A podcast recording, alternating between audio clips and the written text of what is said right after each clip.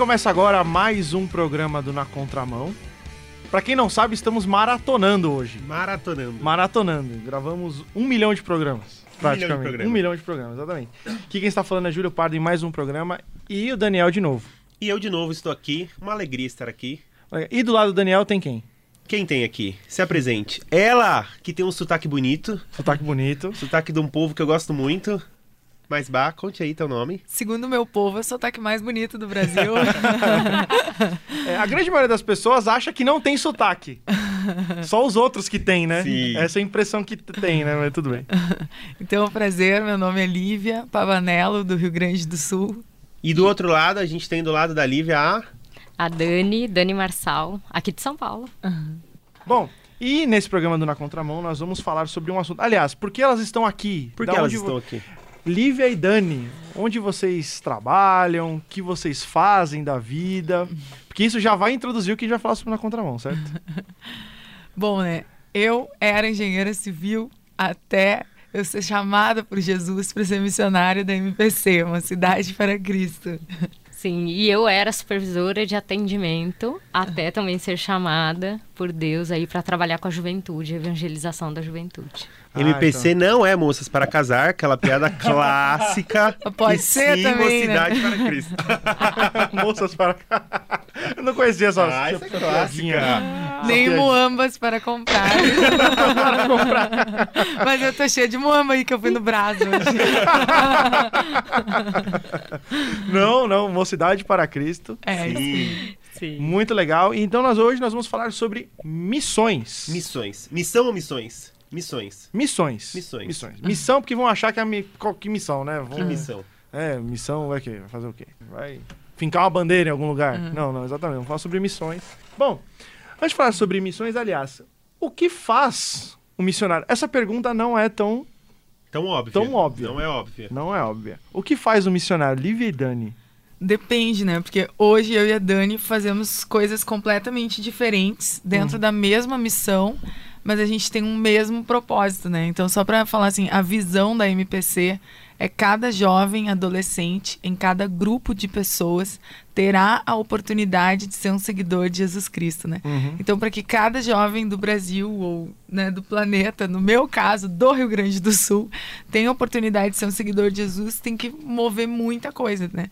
Então, no meu caso, eu treino equipes para fazer evangelismo nas escolas, né? Implanto o máximo de equipes possíveis dentro do Rio Grande do Sul. Meu alvo são 498 equipes, que é o número de cidades que tem no Rio Grande do Sul, para que as escolas do Rio Grande do Sul sejam alcançadas pelo evangelho. Pois é, e o que faz um missionário? De tudo, né? Desde a parte administrativa até a parte de campo, né? Então eu trabalho muito na parte administrativa, mas também na parte de campo. Então hoje eh, eu treino equipes no Brasil inteiro, tanto implantação, como a Lívia faz, mas também desenvolvo muitos materiais estruturais e materiais para dar suporte para essas equipes no desenvolvimento de projetos e e conforme o tempo muda, o nosso lema é ao compasso dos tempos, mais ancorada na rocha. Então, ao compasso dos tempos, hoje em dia, né, muda a cada cinco minutos. Aham. Então, eu trabalho muito nesses materiais de suporte, fazendo alterações e descobrindo e pesquisando coisas que possam ser eficazes na evangelização com a juventude. E é um trabalho que muitas vezes a gente não vê imediatamente, né? O trabalho missionário. E é uma dificuldade que muitas pessoas têm. Porque eu vejo que o, o jovem hoje é muito ansioso.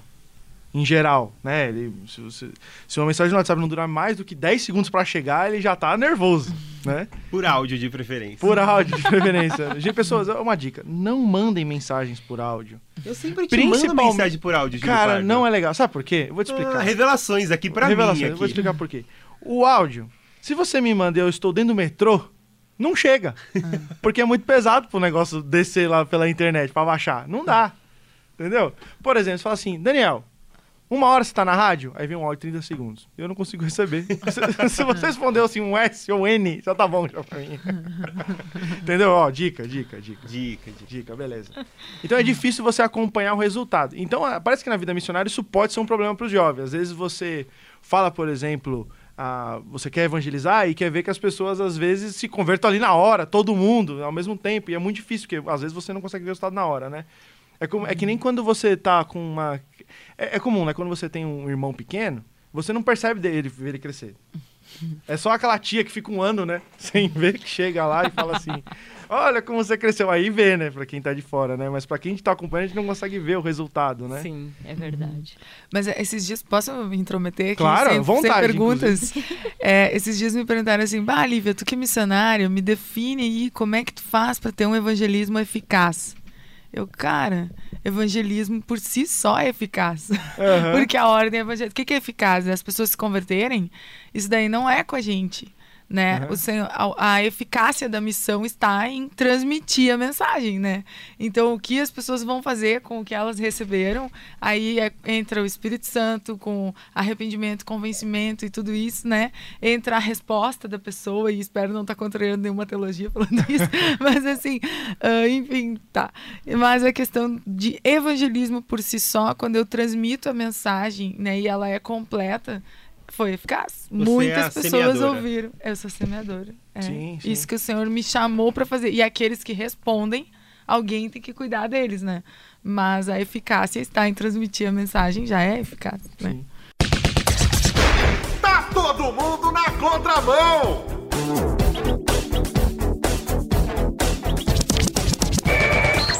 E voltamos para mais um bloco do Na Contramão. Voltamos. Estamos falando sobre missões. Missões. Tem uma pergunta, Júlio. Tem. Responde aí pra gente, vocês, por que, que a escola é um campo missionário? Você falou que vocês têm quase 400 equipes só no Rio Grande do Sul. Não, a gente tem 41. 41, mas é o desejo de ter. Isso. Mas por que, que a escola é um campo missionário tão forte? Ou ela não é um campo missionário? Ah, ela é. Ela é, hoje, pra gente, no nosso caso, no nosso foco, o maior campo missionário.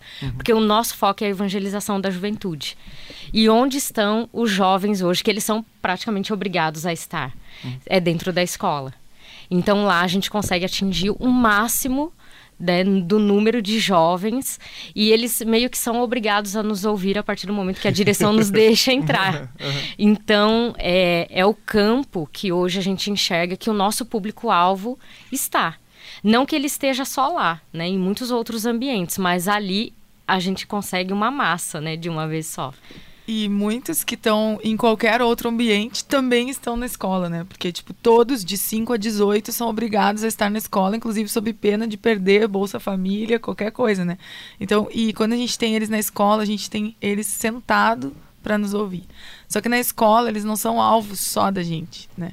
São alvo do traficante, são alvo de todas as ideologias que estão pairando por aí, né? E eles estão numa fase de decisão, né? Principalmente na adolescência.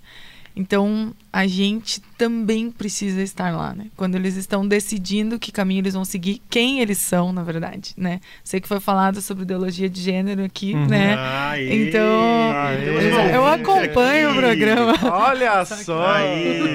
Aí. Ouviu o programa? Não, é que me falaram. Infelizmente, não. Só que me falaram. Agora eu vou ouvir, agora eu vou ouvir. Fiquei curiosa, agora fiquei curiosa. Ah, Legal. Mas é, eles estão sendo bombardeados, né?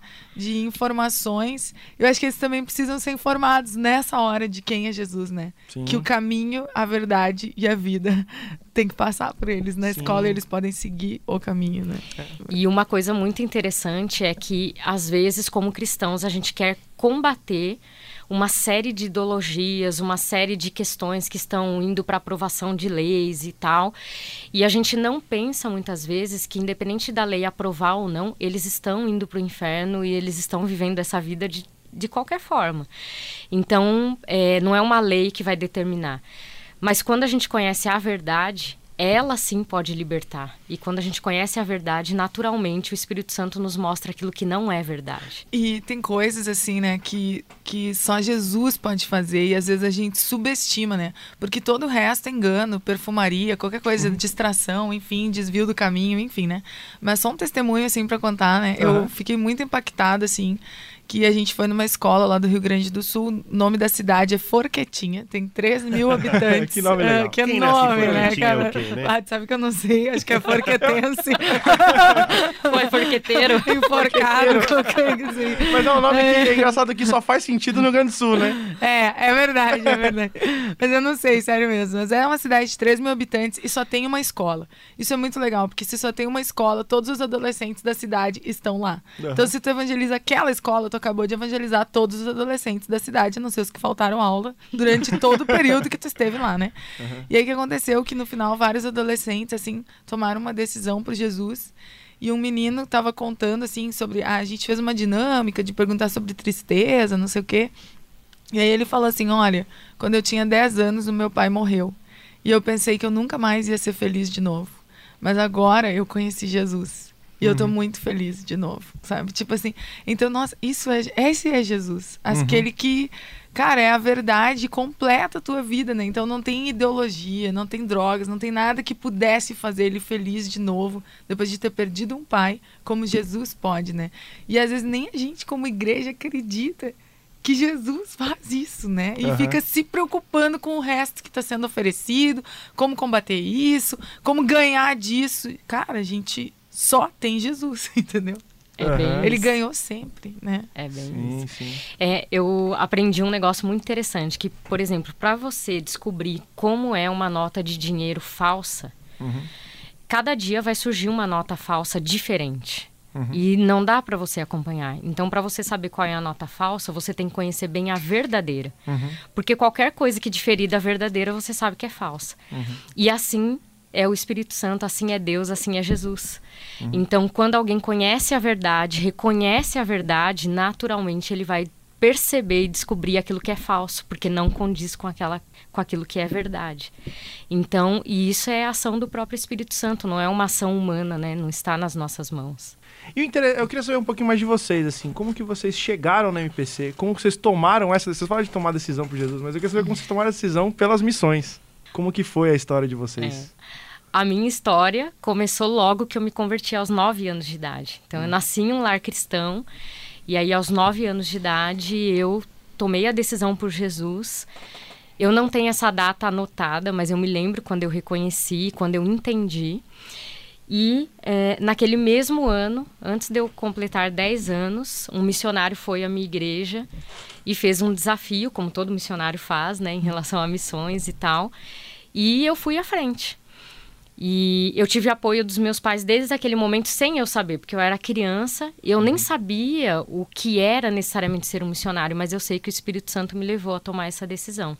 Mas somente com 27 anos foi quando realmente eu é, agora é momento de deixar tudo. Então eu fiz faculdade, trabalhei no mercado de trabalho muitos anos. E aí, muitos anos mesmo, porque eu comecei a trabalhar com 14 anos, então uhum. trabalhei muito tempo no mercado de trabalho.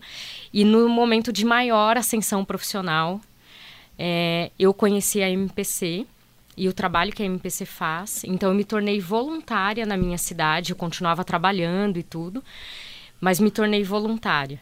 Dois anos depois, é, eu fui para o treinamento da MPC em Belo Horizonte. Aí foi onde o Senhor falou comigo assim: é agora, sai de cima do muro. Uhum. Né? Então, não adianta você ficar em cima do muro. Eu não quero que você seja apenas uma voluntária. Você tem um chamado específico. Eu te chamei para algo específico. Uhum. E aí eu falei: ok, Senhor, se essa é a tua direção, então que meus pais e minha igreja apoiem. Uhum. E o meu pai, quando eu comecei a falar, né, deixar um emprego muito bom uhum. e uma série de coisas, o meu pai, assim, se ajoelhou e falou: Graças a Deus, eu achei que isso nunca ia acontecer. Eu tô desde os seus nove anos esperando isso. Uhum. Olha só. Então, aí eu mergulhei mesmo, né? Aí eu fui para o seminário de missões e tudo, e aí entrei a fundo mesmo.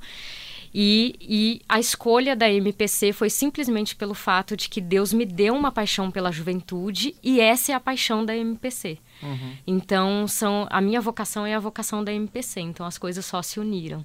E eu, na verdade, né, eu, meus pais se converteram quando eu tinha quatro anos, aí cresci na igreja, lá dos 13 aos 17 eu tive uma crise, com 17, eu conto para as pessoas que é como se Jesus passasse por mim, que nem passou por Pedro e André, que estavam no barco, e falou: pula do barco, e eu vou te fazer pescadora de homens, né? E ali foi dia 28 de julho de 2002, eu renunciei a minha vida, renunciei meus sonhos, renunciei tudo. Tipo, morri ali, sabe? Falei, Jesus, a partir de hoje eu te dou toda a minha vida, tu é completamente o Senhor, assim. Eu entendi quem Jesus era, assim.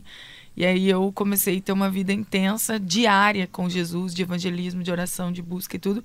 Evangelizava muito na universidade, em tudo sem o título, né? Eu fiz matemática antes de fazer engenharia, depois fiz engenharia civil, depois fiz mestrado em engenharia civil. E aí, quando eu estava no mestrado, eu conheci a Dani, conheci a MPC. O senhor tinha falado comigo especificamente sobre escolas, me falou assim: as escolas são campos brancos, né? Nisso eu estava jejuando e orando por escolas. Aí conheci a MPC, a MPC veio como uma resposta de Deus. Entrei de cabeça na MPC, né? E todo mundo da MPC me falava assim: ah, e aí, quando é que tu vai ser tempo integral? E eu pensava, ah, acho que nunca, né, cara? Eu era concursada também, assim. E aí eu, o Senhor falou comigo com muita clareza, assim. E eu comecei a dar passos em relação a me tornar tempo integral. Daí foi um processo de Deus convencer meus pais, todo mundo, até que todas as lideranças da minha vida fecharam e eu, então é agora, né? E aí eu larguei o e hoje eu sou funcionário tempo integral. Muito legal essa história. E é importante o, quem está nos ouvindo, né, entender isso, que tem essas duas coisas, né? Pessoas que Deus chama e largam tudo e abrem mão de tudo, mas isso não significa que elas não estudaram, não Uhum. Não trabalharam e entenderam que tudo tem um propósito na hora certa. Às vezes tem um adolescente ouvindo falando: Olá, mãe, não vou, vou estudar. Tudo. Não é isso que elas estão dizendo. É. Mas que Deus usa também no trabalho e, e, Deus usou elas até esse momento, né? Como ela falou antes. Não, e com certeza no meu caso, por exemplo, tem. Ah, hoje eu não uso a engenharia dentro da missão, aparentemente, assim, né? mas, mas eu uso e aproveito o título, né? Então tem muito peso tu dizer quando tu tá dando uma palestra na escola, olha, eu sou engenheira civil, eu tenho mestrado em engenharia civil, a credibilidade que tu tem para falar com os professores ou para responder uma pergunta difícil dos alunos. Uma vez um aluno me perguntou assim, ó, ai, eu não acredito na Bíblia porque a Bíblia não fala sobre dinossauros. E eu falei, quem disse? Ele, ah, meu colega, não sei o que. Eu falei, pois eu sou cientista, fiquei 10 anos na universidade, eu te digo que isso não é verdade. ah, a minha palavra é do colega dele, não é ninguém ali, né? Então, não que eu não seja grande coisa, mas eu estudei mais que o colega dele, né? Então, então, tipo, isso é muito legal, assim. Né? É que nem Paulo, né? Fariseu de fariseus. Quando precisava, ele usava esses negócios, Sim, né? Uhum. Criado aos pés de Gamaliel. Não que a gente se orgulhe disso, mas a gente usa a favor do reino para ganhar o direito de ser ouvido que é uma das nossas filosofias. É. Né? E no meu caso, eu uso a minha profissão dentro da missão. Eu sou formada em marketing e vendas e eu uso muito isso dentro da missão, com estratégias de implantação de projeto e uma série de coisas. Então, Deus vai treinando a gente ao longo da vida. Essa Entendi. foi uma das coisas que eu aprendi. E como é o trabalho de vocês junto às igrejas, né? Porque vocês fazem as missões nas regiões, mas aí as pessoas, beleza, as pessoas convertem, as pessoas são encaminhadas em igrejas locais, assim. Como que, como que é o trabalho de vocês para encaminhar esses jovens para as igrejas e como que funciona essa parte? É bem legal porque, na verdade, a igreja faz parte desde o início. Uhum. Então, a gente não entra na escola e simplesmente por nossa conta a gente fala de Jesus, desenvolve os projetos e tudo mais e depois encaminha. Uhum. É, antes a gente já tem é, a igreja envolvida, porque em cada cidade a gente só implanta uma equipe da MPC é, desde que sejam cristãos da cidade e que sejam misturados, então interdenominacional. A gente precisa de pelo menos três igrejas, denominações diferentes, para a gente implantar uma equipe, uma equipe é, de liderança e uma equipe de voluntários. Uhum. Então as igrejas ali já têm que se unir desde quando a gente forma a equipe. E geralmente essas equipes, essas pessoas que são os voluntários e tudo, eles já envolvem a igreja deles. Uhum. E a gente tem uma estratégia que cada escola, que a equipe local entra para evangelizar, de ter uma igreja parceira que seja a mais próxima dali, que tem parceria com a gente, uhum. para continuar. E a ideia não é, é, escola na igreja, embora isso seja uma consequência, né? Alunos irem para a igreja, se batizarem, professores e tudo mais. Isso é uma consequência, mas não é o grande foco. O grande foco é a igreja saindo das quatro paredes e indo para as escolas. Então, esse é o grande foco. Muitos dos adolescentes que são evangelizados na escola também são discipulados na escola e acompanhados na escola, uhum. pela igreja. Então, assim, só para, né, a estratégia do MPC, por exemplo, tem muitas missões que vão com uma equipe treinada, absolutamente preparada, por exemplo, passa as férias numa escola, daí vai lá e evangeliza naquela escola que chama Impacto, alguma coisa assim, aí faz um super evangelismo com gente que foi de fora para lá e quando termina aquele evangelismo, várias pessoas se converteram, mas aí tu sai. E aquelas pessoas daquela cidade não tinham nenhum vínculo com alguém da cidade para continuar, entendeu? Então essa não é a estratégia da MPC. Por exemplo, quando eu falei que o Rio Grande do Sul tem 41 equipes no estado, são 41 cidades. Então, por exemplo, assim, Canoas tem equipe de Canoas, Porto Alegre tem equipe de Porto Alegre. Eu raramente vou dar palestra em outra cidade, eu dou palestra na minha, né? Que, que é a cidade que eu moro e que eu posso acompanhar caso pessoas se convertam ali e tal. Uhum. Então as- a equipe é local e já tá unindo as pessoas com a igreja local, porque cada um pertence a uma igreja local, entendeu? E a gente tem uma estratégia de continuidade que linka mais fácil, né? É porque eu acho essa coisa mais, mais importante. Assim, Uma delas é capelania. É a, a- a- a- sempre a junção de um, do missionário ligado à igreja local, né? Uhum. Porque a- muitas das vezes eu- essa coisa do, do, do impacto de você trazer alguém super performático, você É. tem, aliás, dois problemas, né? O primeiro é que a expectativa passa a ser um impacto em todos os cultos, Uhum. né? O que isso não vai acontecer muitas vezes. E o segundo é que às vezes a pessoa pode acabar confundindo a- o impacto emocional que ela teve ali com a própria conversão dela. O que, de fato, pode até produzir falsas conversões, não é? Com certeza. E aí, e, inclusive, tem um, tem um livro bem interessante que fala sobre evangelização, do Mac Stiles. Sabe que livro é esse, né? Não. Vermelhinho da Vida Nova. Sobre Não sei, evangelização. não sei. É bem legal sobre isso. E aí, ele fala uma coisa que é bem interessante. Às vezes, dependendo do evangelismo que você faz, você injeta um veneno anti-evangelho na pessoa. É Se mesmo. você faz um evangelho, aquele evangelho, né, que, que é extremamente impactante, mas que a pessoa nunca mais vai ver, ou pior, né, você é, prega o evangelho nada a ver, né? Que não é o Que evangelho. não é evangelho, você prega um evangelho falso, o que é pior ainda, você injeta um veneno anti-evangelho que a pessoa nunca mais vai ouvir mensagem nenhuma, né? Então ele fala pra gente, às vezes, é... Então por isso que é importante da, da igreja local, porque que quando a pessoa ela vai e convive com outras pessoas, com outros irmãos, ela consegue ver aquilo real, a realidade, né, do, do evangelho acontecendo, né? Ela vê que aquilo que foi pregado pra ela é real, acontece, né? Na contramão. E voltamos para o último bloco do Na Último Contramão. Estamos falando sobre missões. Missões. Estamos aqui com a Lívia, com a Dani e com o Dani. É isso aí. Lívia e Daniel Quadrado aqui. É, Dani ao quadrado, Lívia e Dani ao quadrado, isso aí. Bom, e agora, para terminar o programa, eu queria dizer o seguinte: se você está ouvindo, digamos que alguém está ouvindo o Na Contramão, e ele tem um desejo, digamos assim, por missões, o que, que vocês diriam para essa pessoa? Olha, eu diria que a satisfação da gente fazer aquilo que a gente foi chamado para fazer não existe igual. Não tem dinheiro, não tem profissão, não tem nada na vida que possa trazer a satisfação que existe no nosso coração. E Todos nós temos uma vocação, né? E independente de qual é a vocação de cada um, você só pode ser completo exercendo essa vocação. E a sua vida só tem sentido exercendo essa vocação porque foi o que você nasceu para fazer. Eu aprendi uma definição de sucesso que tem num livro que se chama Coaching para Iniciantes, não lembro quem é o autor, mas a definição de sucesso é, é sucesso é você descobrir o que Deus quer que você faça e fazer. Então, é, eu quero te dizer que só você fazendo aquilo que Deus chamou para fazer, que a sua vida vai realmente ter sentido e vai ter satisfação nisso. E eu vou ir por um outro caminho, né? Que a Dani tá falando de realmente ter coragem para viver a, a missão, né? Mas eu tô falando assim, se hoje tu tem um desejo por missão, seja missionário hoje, né? Não fique esperando o momento de ir para uma missão, de fazer seminário, de qualquer coisa, né?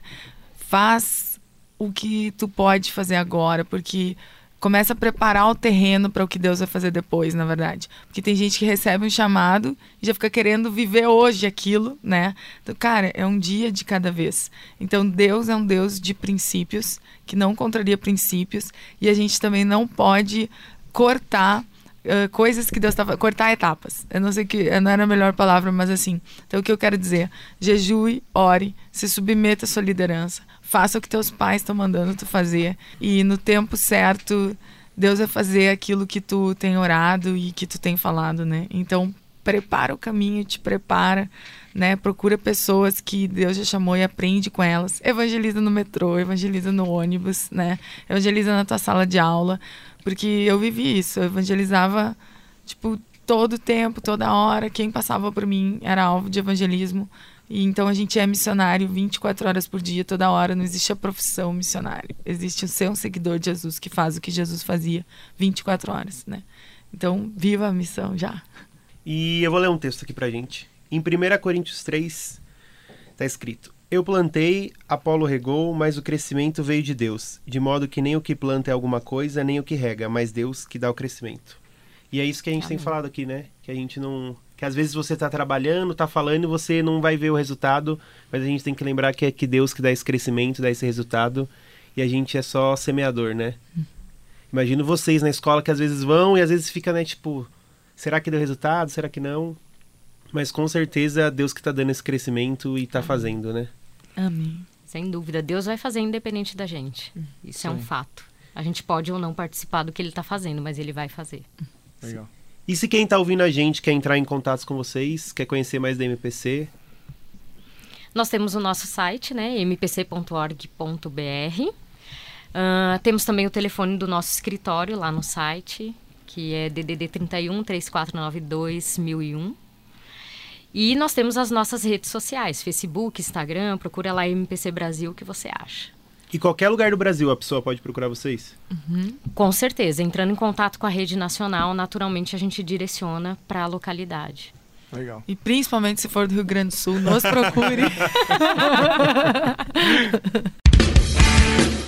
E acabou o programa do Na Contramão. Já acabou? Acabou, acabou. Se você quiser participar do programa do Na Contramão, envie um e-mail para nacontramão@transmundial.org.br ou pelo Facebook Rádio Transmundial Oficial. Ou pelo WhatsApp 974-181-456, 974-181-456. Diz pra gente também se você já teve algum contato com a MPC, manda pra gente aí. A equipe do Na Contramão de hoje teve produção e apresentação de Júlio Pardo e Daniel Palombo e participação de Lívia e Dani, da MPC. Muito obrigado pela participação. Obrigada a vocês. De nada, sempre as ordens. Na técnica, Luiz Henrique e Thiago Parisi, realização Transmundial.